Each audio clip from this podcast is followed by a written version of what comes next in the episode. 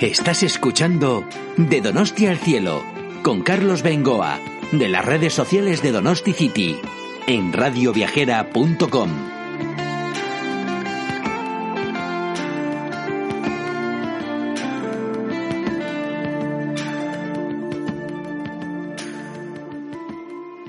Hola, ¿qué tal amigos de Donosti City, amigos de Radio Viajera, en un nuevo podcast de Donosti al Cielo en plena época de confinamiento. Llevamos ya muchos días enclaustrados y quienes amamos la naturaleza pues lo estamos pasando francamente mal. Hoy os quiero hablar de un tema que yo sinceramente no conocía y aprovechando que un donostiarra veterano, además, ¿eh? Eh, amante de la bicicleta, en este caso eléctrica, para hacer este tipo de recorrido, en su día me presentó y además hemos hecho un artículo en nuestro blog que ha tenido miles de visitas. Por cierto, El Camino del Cid.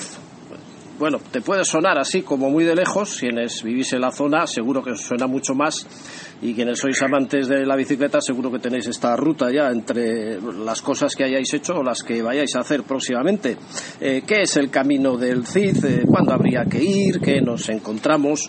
Bueno, pues todo esto lo quiero hablar con un buen amigo que es Carlos Pérez Olozaga. Carlos, muy buenas. Eh, muy buenas, Carlos. ¿Qué tal estás confinado tú, por cierto? Bueno, yo además soy de los confinados de segunda categoría, de más de 70 tacos.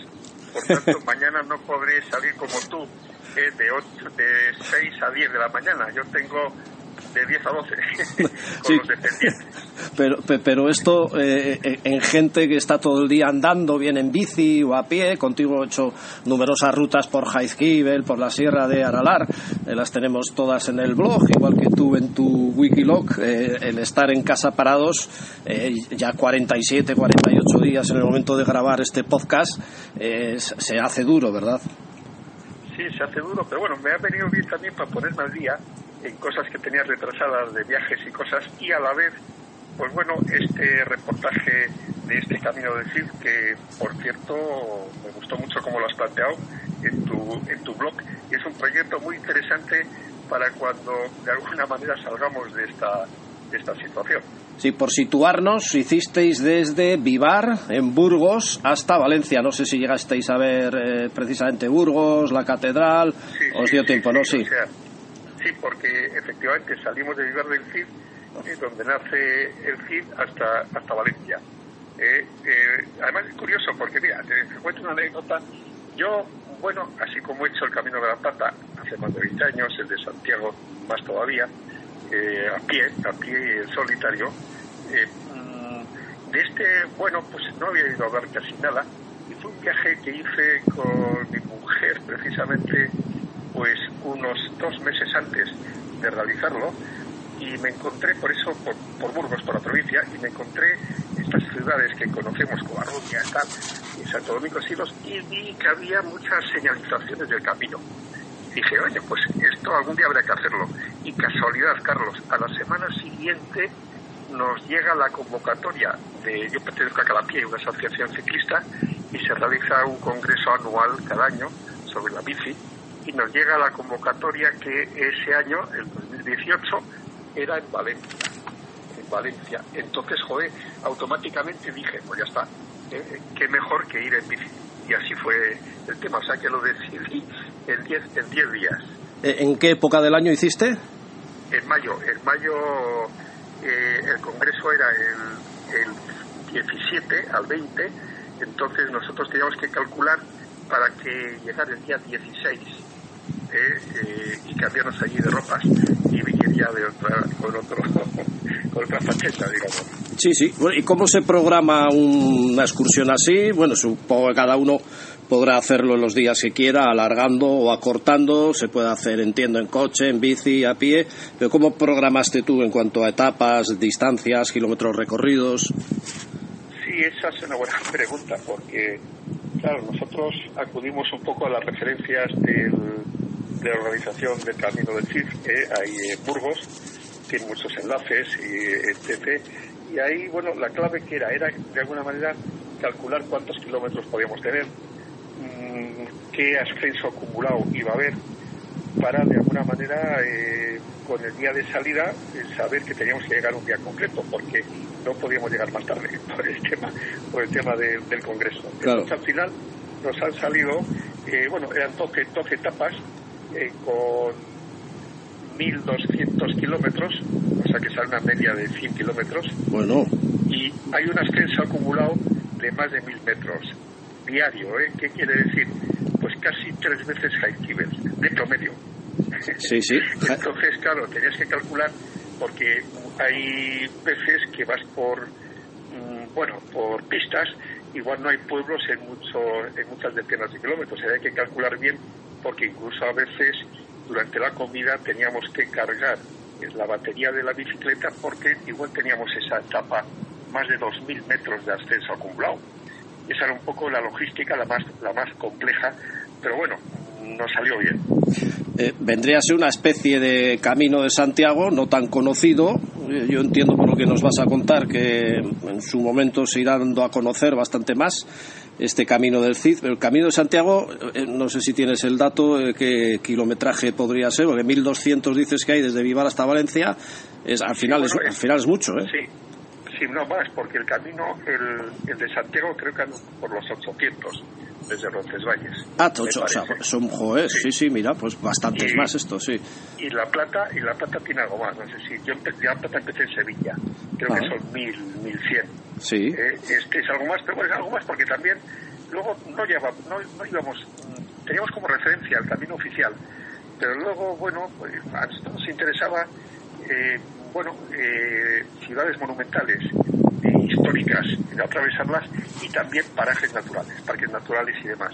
Entonces, a veces había que elegir la pista o a veces la carretera secundaria sin tráfico para poder ir por un sitio o por otro.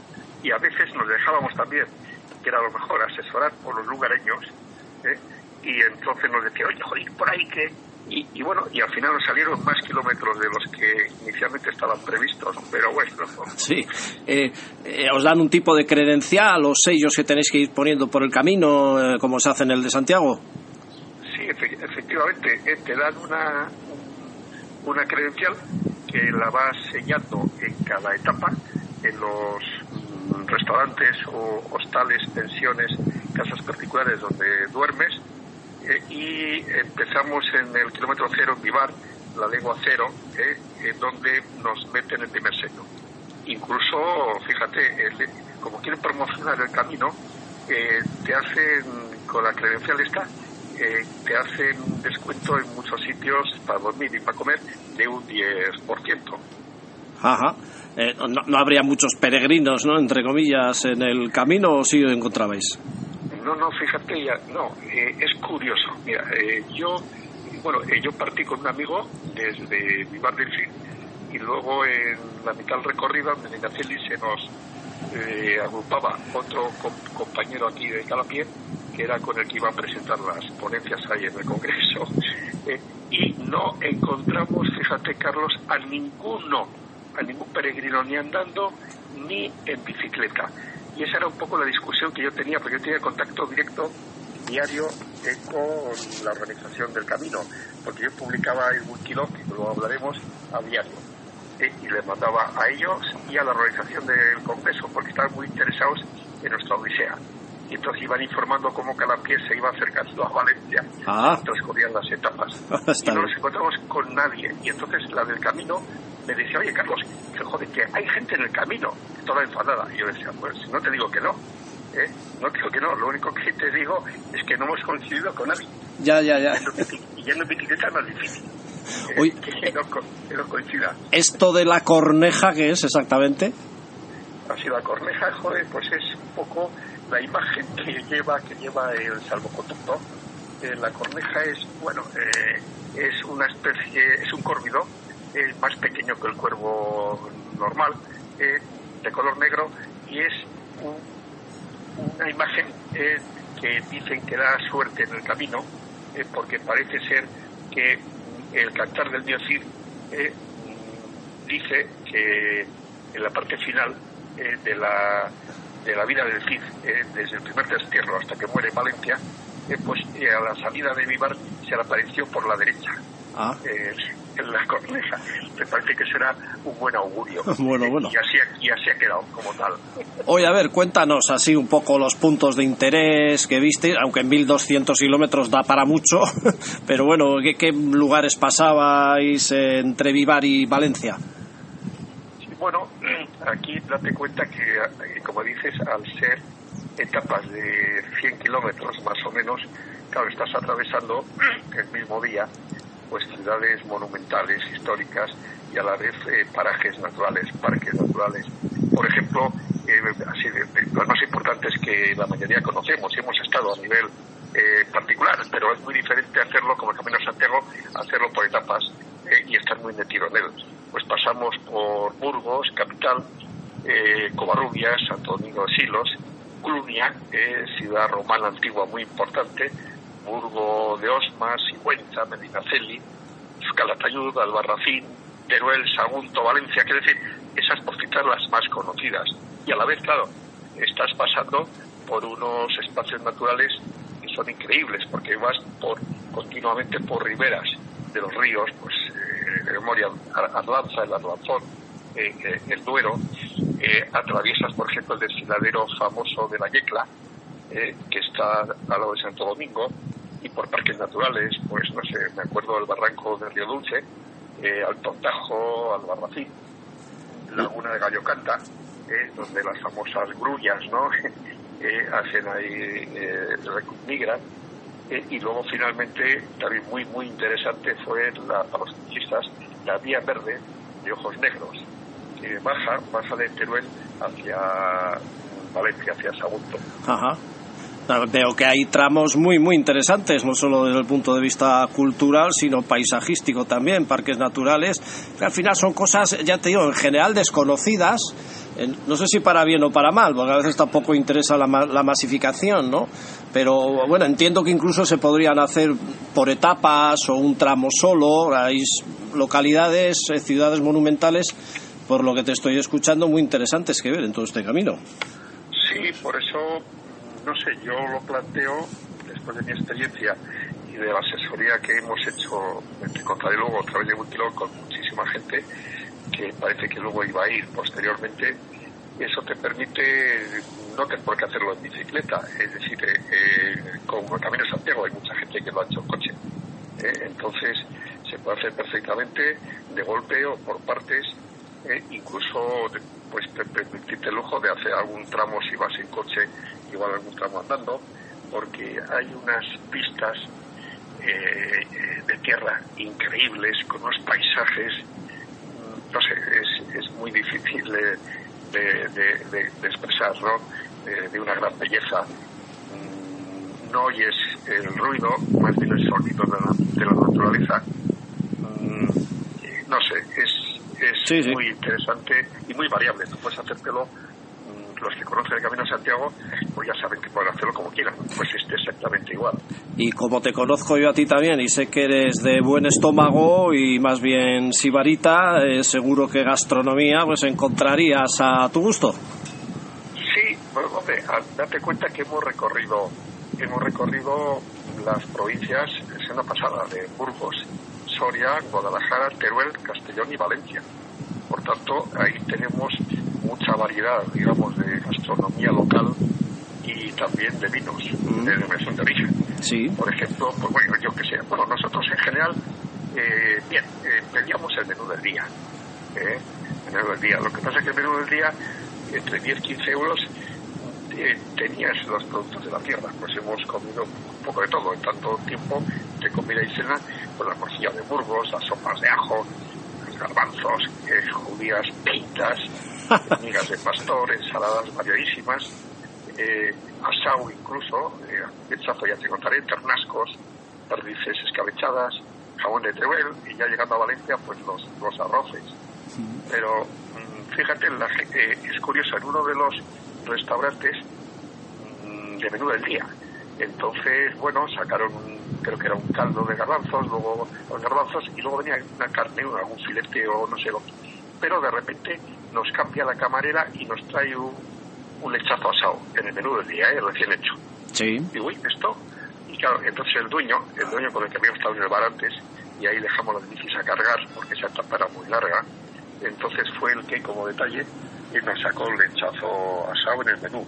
El menú que además por llevar por llevar el salvoconducto nos hacen un 10% de descuento. Ah, Entonces nos sale en lugar de 12, nos sale 11 euros. Y luego nos dice la camarera si queremos más lechazo. Bueno, Increíble. Te iba a preguntar Increíble. por la hospitalidad de la gente y estas cosas, pero bueno, ya me lo estás diciendo claro. A nivel de, de ese tema de hoteles, eh, albergues, eh, ¿cómo está el camino? Bueno, eh, tienes, tienes eh, muchas casas particulares, pensiones, hostales. Entonces, eh, bueno, en las guías puedes sacarlo perfectamente. Eh, y quizá, fíjate, si me ha llamado la atención esos contrastes de ciudades monumentales, parajes naturales, pero quizá lo, con lo que más te quedas es con la gente, la gente por su atención. Eh, te ofrecen un servicio espléndido, generoso, muy generosa, disponibilidad, hospitalidad, no sé, es, es, es, hombre, ellos también hay que entender que en este momento pues están quieren desarrollar el camino y hay gente que está muy volcada, muy volcada en, en él, ¿no? Ajá. Por tanto, yo creo que hay un recorrido ahí muy importante porque la gente está harta el Camino Santiago, que es ya un poco folclórico, ¿no? La gente va de otra manera, ya no va como... Y entonces yo creo que este, el Camino del tiene, tiene muchas posibilidades. Sí, sí. Eh, dices que estuviste 12 días, 12 etapas. Eh, ¿Qué precio aproximado eh, te pudo costar el, pues el tema de hoteles, la, la, la comida, el transporte? Sí, bueno, el- los menús ya te he dicho, 10 a 15 euros. Eh, eh, luego el hospedaje, desde una casa particular a un hostal eh, a una pensión, pues ha oscilado entre 18 euros y 30 y pico lo habitual. Lo habitual. Y en uno, fíjate, una casa particular por 18 euros, siempre íbamos a habitaciones individuales, muy importante. ¿eh? Ah, O sea, y luego hay que tener la intimidad de evitar, el, ya sabes, los, los ruidos, Claro. no los sonidos, los ruidos, los ronquidos del, del de al lado, ¿no? sí, sí, sí. Y, y, bueno, y en este, fíjate, una casa particular, hasta con zumo de naranja, el desayuno, y nos cobran 18 euros, Carlos, Oh, 18 sí, sí. euros. Fantástico. Fantástico, me estás poniendo los dientes largos, el estómago largo, los ojos largos, porque paisajísticamente es de una belleza. Bueno, tienes una foto ahí que es la que metí de portada en el artículo del Camino del Cid. eh, preciosa, porque estás en mitad de un camino más bien pedregoso, con un poquito de arenisca, puede ser, y un arco iris en el fondo espectacular. Ahí se te ve a, ti con un chubasquero rojo. La verdad es que la foto es, es muy bonita. Oye, una cosa eh, que no lo has mencionado, pero una de las fotos que me pasaste es como una especie del día del vino. No sé exactamente en qué pueblo, qué fiesta era del vino. Sí, pues mira, es, además coincide la, sale la, la imagen del arco iris, que además es mi compañero, ¿eh? hago la foto yo, Ah. le hago además la foto porque hay un doble arco iris, es una Sí, sí, exacto, sí, sí.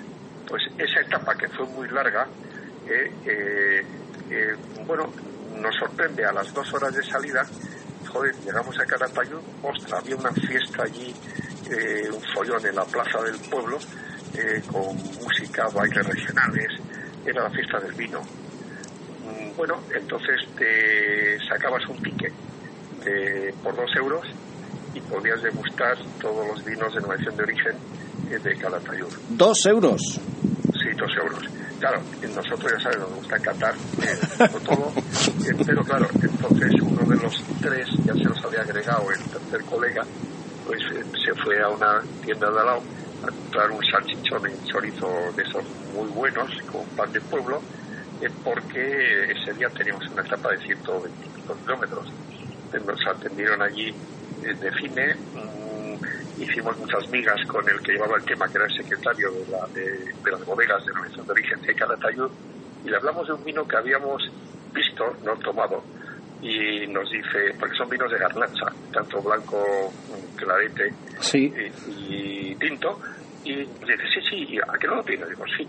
Y saca esa botella, no me acuerdo la marca, lo tengo anotado, creo que está en el kilo, una, nos saca a Qatar una botella que valía 25 euros. Pues, pues, y de ahí es- salimos ya... pues, espléndido, bueno, vamos. Esto, esto, esto salimos- ya solo falta que, que hubiera un poquito picoteo también. Sí, claro, digo, porque picoteo y afortunadamente porque salimos con un nivel de alcohol en sangre supongo que importante lógicamente vamos quemándolo y vamos por pistas además esas que dices de tierra unos paisajes entre cereales eh, con ese día además nos tocan unas tormentas que a veces nos tocaban al atardecer. Y, bueno y, es esa foto con el arco iris precisamente llegando a la laguna de Gallo Canta ah Oye, hablando de niveles, eh, no de alcohol precisamente, eh, tú que andas en estos temas, eh, porque hay que decir que Carlos en su tiempo estuvo, si no me equivoco, en Diputación, en el Departamento de Medio Ambiente o así, ¿puede ser? Sí, sí, Pero estás todo el día encima con tu aparato de medidor de partículas contaminantes, has hecho muchos artículos al respecto, bueno, de hecho ibas quizás por algo parecido a, a lo de Valencia, lo llevarías encima, me imagino bueno, sí, ya, me vas conociendo. Bueno, además, en Valencia me dijeron, oye, ¿te, traes el medidor? Primero le digo, sí, y además, mira, y me interesa ir conociendo la contaminación por partículas en el camino y tal. Y bueno, y luego les conté un poquito lo que había dado, etc, En general fueron muy buenas condiciones, excepto cuando pasábamos por explotaciones ganaderas intensivas de estas de cerros y más que tenía un cante, unos olores increíbles y ahí efectivamente se disparaba el medidor. ¿Qué es lo que hacíamos? Poníamos la mayor ayuda eléctrica para desaparecer de, la zona por la vía rápida. Ay, claro, pillín, pillín, pero bueno, no, no serán zonas muy contaminadas, entiendo, ¿no? No, no, no, no es local durante unos vale, minutos, ¿no? Eh, mientras atraviesas un poco el entorno de, de estas explotaciones. Mm. Por luego ya allí en Valencia estuvisteis en el Congreso de Ciudad y eh, Bicicleta, exactamente se diría así. Sí, efectivamente. Allí, bueno, llegamos afortunadamente, no hubo ningún percance, llegamos bien, llegamos la tarde, fue una etapa, una etapa larga, eh, larga porque Seur, donde teníamos que ir a dejar la bicicleta para que luego la facturaran para Donosti, ah. estaba mm, al otro lado de la ciudad mucho calor, yo ya llegué sin batería. Eh, claro, porque yo llevo, llevamos un peso, la bici 23 kilos y luego pues alforjas y demás, en total 30 y pico. Llegamos allí, mm, facturamos la bici, recogemos el maletín que habíamos facturado en Donosti con la ropa, digamos, de, normal para estar allí los tres días de, de, congreso. Eh, y bueno, nos recibieron muy bien, llevamos unas comunicaciones. Uno era muy, muy bueno para Valencia porque era la contaminación por fuegos artificiales. Es decir, de allí tiene su fiesta, eh, como sabes también, con, mucho, eh, con mucho ruido y contaminación. Y luego otro que era un poco la contaminación de situaciones de inversión térmica. Y bueno, fueron tres días muy, muy bonitos también. Eh, fue, bueno, fue muy concreto el, el viaje. Muy bien, y todo eso lo tienes en tus famosos Wikilogs, eh, con buscar Carlos Pérez Olózaga, entiendo que ya eh, saldrán todas las rutas que tienes ahí, entre ellas está, ¿no? Sí, sí, lo que, pero para los que ya han entrado en tu blog, lo has hecho muy bien, porque yo cada día, como tú sos, pues solía mandarle, o sea, después de cenar y los mis vinitos y tal, pues yo dedicaba ahora, hora y pico ¿eh? pues a preparar el Wikiloc de cada día, porque si no hubiera sido imposible el acordarme. ¿eh? Porque, y entonces lo que hago, cada día hago un Wikiloc y lo mandaba a la gente de la organización del camino y a los del Congreso. ¿eh? y cuando ya llegué a casa hice un resumido, que es también muy completo, de todo, desde el principio, de las 12 etapas. Entonces tú has puesto los enlaces directamente donde la gente puede entrar. Pues sí, señores, qué maravilla de recorrido, eh, totalmente inédito para mí y amante de la fotografía y la naturaleza como soy y como somos, entiendo, todos los componentes de esta familia de Radio Viajera y a través de mi blog eh, también. Eh, sin duda alguna lo tenemos que hacer cuando pase este maldito rollo del confinamiento y del virus. A ver, entiendo ya que para el abril, mayo que viene nos tenemos que organizar, Carlos, y a ser posible con llegada al eh, la fiesta del vino de, de Calatayud, habías dicho, ¿no? Sí, porque la fecha esa además ya es un día concreto. Sí, sí, hay que organizarse ahí, sí, sí, sí. Luego, claro, nos interesaría que, que, fuéramos un grupo y al ser posible con bici eléctrica. Ya, ya, ya, ya, lo anunciaremos. Sí, sí, bueno, ahí entiendo, hombre, 100 kilómetros con esos desniveles, hombre, entiendo que tanto andando como en, en, una bici normal ya se tiene que notar, pero en una eléctrica, sin ninguna duda, porque, por cierto, eh, eh, se van poniendo de moda las eléctricas o son muy caras, eh, ¿qué? No, se está poniendo, se están implantando, los precios han ido bajando y son de unas características mucho mejores en cuanto a más autonomía, eh, menos peso. Eh, por tanto, eso va, va increciendo, ¿no? Muy bien, Carlos, pues en Donosti City tenéis todos los detalles, donosticity.org, en el buscador, si es que ha ido ya para abajo el artículo, ponéis Camino del Cid, os sale, como tantísimos otros artículos que tenemos, y si no en todas nuestras redes, en Twitter, Facebook, Instagram, LinkedIn, eh, YouTube, y aquí en Radio Viajera, estos podcasts que se escuchan además en las plataformas iBox, iTunes, Spotify y me voy perdiendo ya porque creo que salen algunas otras más. Un fuerte abrazo, Carlos, y muchísimas gracias. Igualmente, Carlos, hasta cuando quieras, hasta cuando nos dejen.